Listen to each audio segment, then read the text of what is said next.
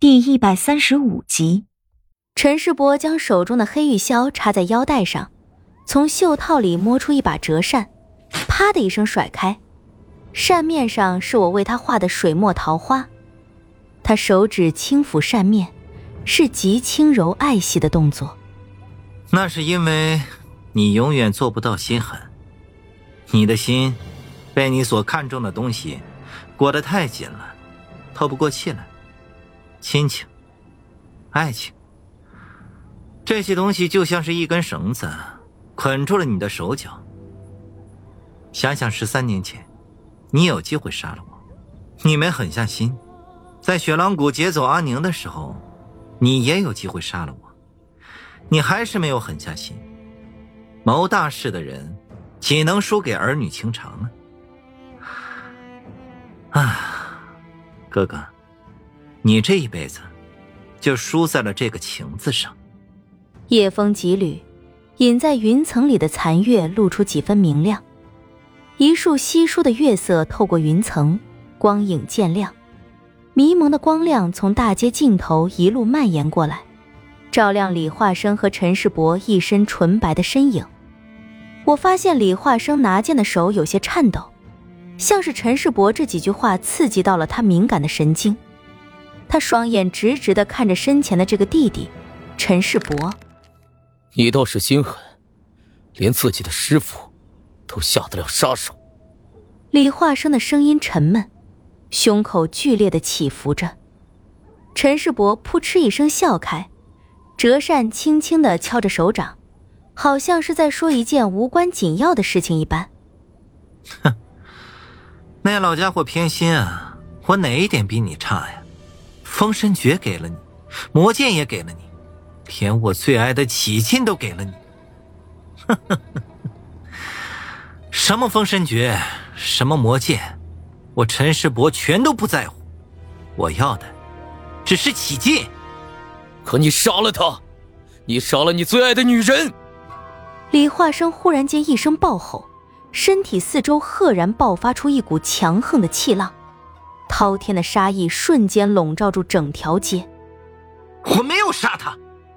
陈世伯一时间也是怒了，同样一声暴吼，身体四周也爆发出一股强横的气浪，两股气浪撞在一起，两人几乎同时退后几步，站稳了身体。陈世伯一双冷眉依旧眨也不眨地看着李化生，嘴角带着几分难以理解的笑容。哼，杀他的那个人已经死了。好，那父王呢？父王又错在了哪里？你为何连他都不放过？那老不死的对我不公，跟那姬寻不过是一丘之貉。姬寻把封神诀给了你，魔剑给了你。启劲给了你，连登环山都给了你，而那老不死的甚至将那整个晋国都给了你。同样是他的徒弟，同样是他的儿子，我凭什么什么都得不到？他身体忽然间像是一头扑食的猎豹一般，一瞬间就朝李化生冲了过去，快得如光影闪动，手中不知何时已出现一把短短的袖剑，朝着李化生胸口就刺了进去。这速度实在是太快了，容不得人做任何反应。就看到陈世伯整个人从李化生的身体中穿了过去。与此同时，在陈世伯的身旁，一道白影手中的青色古剑已对着他狠狠劈下。手中短剑忽然响了一声，原本只有三五寸长的袖剑，在一个眨眼的功夫变成了两尺长的细剑。御剑山庄剑谱排名第四的景洪剑，居然在陈世伯的手里。司徒安见到这把细剑，似乎有些惊愕。司徒安朝我这里退了两步过来，声音低低的问我：“嘿嘿，叶姑娘，你觉得李化生跟陈世伯这两兄弟谁厉害一点儿？”我摇了摇头，没搭理他。他也不生气。自个儿从袖子里又掏出瓜子儿来，接着吃。两人间的交手虽然仅仅只是几个呼吸的时间，却已经交手上百招。两人的速度几乎都达到了一个无法用言语来表明的境界。这短短几个呼吸的时间，是我所见过的最为惊心动魄的战斗。两人似乎谁也奈何不了谁。经过这番如狂风暴雨般迅猛的交手之后，两人已然分开至街角两头，却还在视线所能及的范围之内。李化生离我这里不是很远，白发纷纷扬扬，一双如剑的眼睛眨也不眨地瞪着数十丈之外的陈世伯。哎，你有多少把握能赢你弟弟？身旁的司徒安一边吃着瓜子儿，一边朝李化生问道：“赢不了，也输不了。”李化生瞥了司徒安一眼，深深吸了一口气：“我们现在只能拖，等燕子回来。”转头看向东方无尽的黑暗，呢喃道：“真希望这小子办事儿能够利索点儿。我还真没什么时候像这样。”想见到他。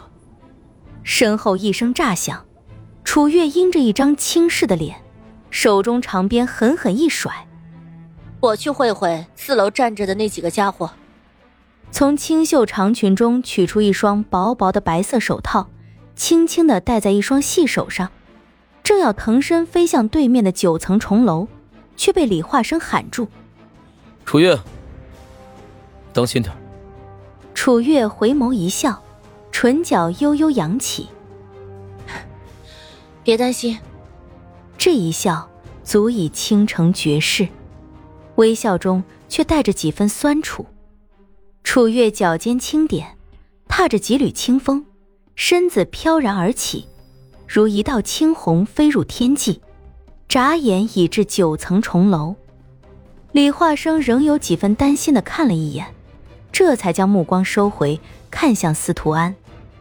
司徒安耸了耸肩，将手里捧着的瓜子儿放了回去，叹息道：“哎，每回见到你总没好事儿不是狠打就是狠杀，累不累呀？”一阵摇头叹息之后，司徒安纤细白嫩的右手伸进了袖子里，我以为他又要去抓瓜子儿了，却发现他取出来的竟是一把扇子。他缓缓摊开手中的折扇。